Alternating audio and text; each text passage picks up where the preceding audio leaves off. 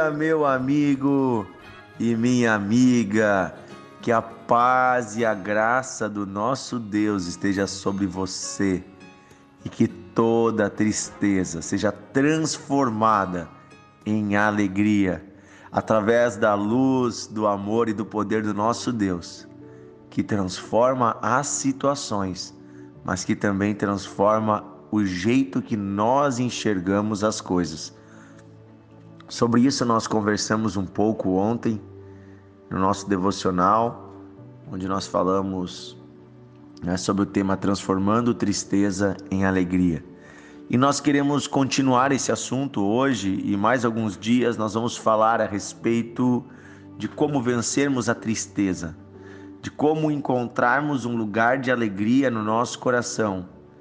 Porque, como lemos ontem, a alegria do Senhor é a nossa força. Também vimos ontem que o choro pode durar uma noite, mas a alegria vem pela manhã. Junto com a luz vem a alegria, junto com o dia. E a luz e o dia representam o nosso próprio Deus e representam também o conhecimento da verdade. Quando conhecemos quem é Deus e a verdade que Ele nunca nos abandona, mesmo nos dias mais difíceis, podemos encontrar motivos para nos alegrar, porque o Senhor está conosco. E eu quero hoje tratar um pouco mais desse assunto é, através do texto que está no livro de Neemias. Você pode, se quiser, abrir a sua Bíblia junto. Neemias, capítulo 1, versículo 2 em diante, diz assim. Quando veio Hanani, um dos meus irmãos, e com ele alguns de Judá, eu lhes perguntei pelos judeus que escaparam e, e o que restava os, e, e que restam do cativeiro, e também acerca de Jerusalém. E me disseram: os restantes que ficaram do cativeiro lá na província estão em grande miséria e desprezo e o muro de Jerusalém está fendido, rachado, e as suas portas estão queimadas a fogo. E sucedeu que, ouvindo eu estas palavras, assentei-me e chorei. E lamentei por alguns dias. E estive jejuando e orando perante o Deus dos céus. Vamos parar aqui um pouquinho a leitura. Queridos, a história de Neemias se passa depois de muitos anos que o povo de Israel foi tomado como escravo, como servos da Babilônia. E esse povo estava foi levado para terras estranhas e o próprio Neemias estava numa terra distante, trabalhando para um rei de outro povo. E então ele pergunta para o seu irmão que tinha ido visitar Jerusalém como é que estava a cidade, como é que estava o povo, e ele sabe e ele descobre então que o povo está em miséria, que as pessoas estão em desprezo, que a cidade está ainda toda destruída, que o muro está rachado, que a porta está queimada. A situação era lastimável de Israel. A situação era lastimável. Nós sabemos o motivo de tudo isso. Deus permitiu que os povos estrangeiros invadissem Israel e destruíssem por causa do pecado desse povo. Eles estavam adorando outros deuses, estavam inclusive sacrificando seus filhos, sacrificando bebês em altares a deuses estranhos. E por muitos séculos Deus avisou: olha, se vocês não se converterem. Mas o povo não se converteu. Então nós vamos ver agora a atitude de Neemias diante dessa notícia ruim. Você vai ver que ele se entristece. Diz que ele se assenta e chora. Quem sabe você, diante de uma notícia ruim, também se sentou e chorou. E a questão é: o que fazemos depois do choro? O que o choro produz em nós? Um sentimento de derrota? um sentimento de fracasso, uma vontade de desistir da vida?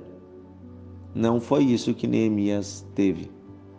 Depois de assentar-se e chorar, diz que lamentou por alguns dias. Então não foi um choro de minutos, foram dias. E então começou a jejuar e orar perante Deus. E aí, queridos, você vai ver no versículo 5 e diante a oração que Neemias fez ao Senhor. Neemias tinha lido os livros da Bíblia e ele sabia das promessas de Deus e ele vai dizer: Senhor, tu prometeu que se o teu povo se desviasse, permitiria que os povos estrangeiros viessem e destruíssem. Mas tu também prometeu que se nós nos arrependêssemos, o Senhor nos levaria de volta e o Senhor nos abençoaria e o Senhor restauraria a nossa sorte. Então estamos aqui, Senhor, eu estou aqui clamando pelo meu povo. Ele começa a orar, intercedendo, dizendo: Senhor, perdoa o meu povo. Perdoa-nos os nossos pecados. Ele faz uma oração de confissão, de arrependimento. E aí, queridos, ele traça um plano, ele diz: Eu quero voltar para aquela terra e eu vou ajudar o meu povo a melhorar. E ele pede graça de Deus: Senhor, me dá graça diante do meu rei. Me dá graça, Senhor, me ajuda a reconstruir Jerusalém. E aí no outro dia ele vai diante do rei, que ele trabalhava como copeiro do rei. E o próprio rei diz: Por que tu estás triste?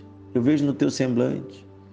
E aí ele conta a história: minha cidade está destruída, assim, assim. E o rei diz: Eu vou te ajudar. Vou te dar uma carta, tu vai até lá e tu vai começar uma obra de reconstrução na cidade. Gente, olha que forte. Deus abre portas e move o coração do próprio rei, de um povo estrangeiro, para abençoar o propósito de um povo que havia se arrependido. E aqui eu quero ficar no seguinte aspecto: não basta você ficar chorando e lamentando. Vá para a oração, vá para o jejum, vai para a presença de Deus e ali na oração, Deus vai te dar resposta. Deus vai te dar sabedoria e Deus vai mostrar o caminho para resolver essa situação. Não será um caminho fácil, foi foram anos de trabalho em Jerusalém. Passaram por vários ataques, mas eles reconstruíram toda a cidade. E amanhã, queridos, amanhã eu vou ler para vocês lá em Neemias capítulo 8 que é o que acontece quando eles terminam a reconstrução. E eles vão oferecer a Deus a cidade e o templo e fazer uma festa. Nós vamos ler amanhã lá no final. Mas eu quero hoje dizer para você uma coisa: não basta ficar chorando. Choro se resolvesse as coisas, o mundo estava resolvido. Se sentar e lamentar e resolver essas coisas, estava tudo resolvido. Aonde está a solução? está na presença de Deus. Vá para a presença de Deus, porque o Senhor se compadece de você. Deus colhe as suas lágrimas. Eu lembro agora de Ana chorando no altar de Deus. Ana que não podia ter filhos. É, Deus ouve essa oração e Deus lhe dá Samuel. Eu lembro de tantas pessoas que choraram diante de Deus.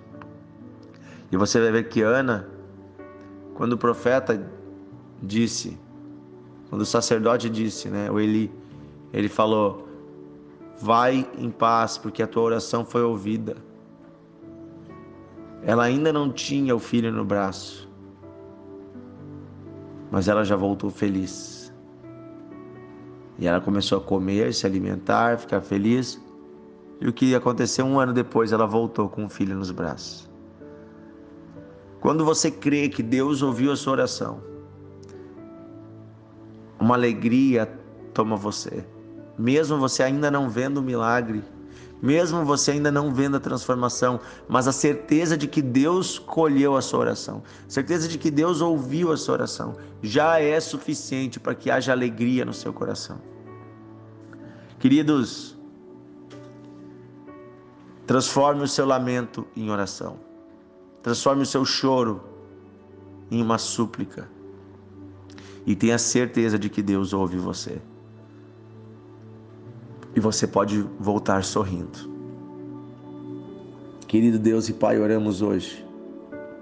Nos unimos com tantos irmãos e irmãs que estão passando por dias difíceis.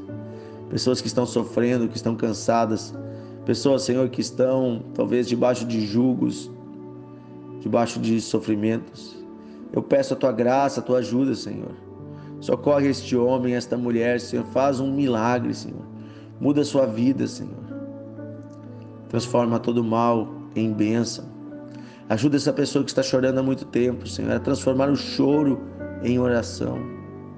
Eu peço, Senhor, colhe as lágrimas deste homem, desta mulher, desta família. Muda a sorte desta pessoa, Senhor. Pedimos isso, Pai, em nome de Jesus. Nos ajuda, Senhor, a confiar em Ti nas tuas promessas, na tua bondade, na tua fidelidade. Queremos confiar em ti, Senhor. Em nome de Jesus. Amém e amém. Que Deus abençoe você. Amanhã estamos juntos. Um grande abraço. E eu quero pedir uma coisa: compartilhe esse devocional. Envie para os seus amigos, seus vizinhos, seus colegas. E amanhã estamos juntos.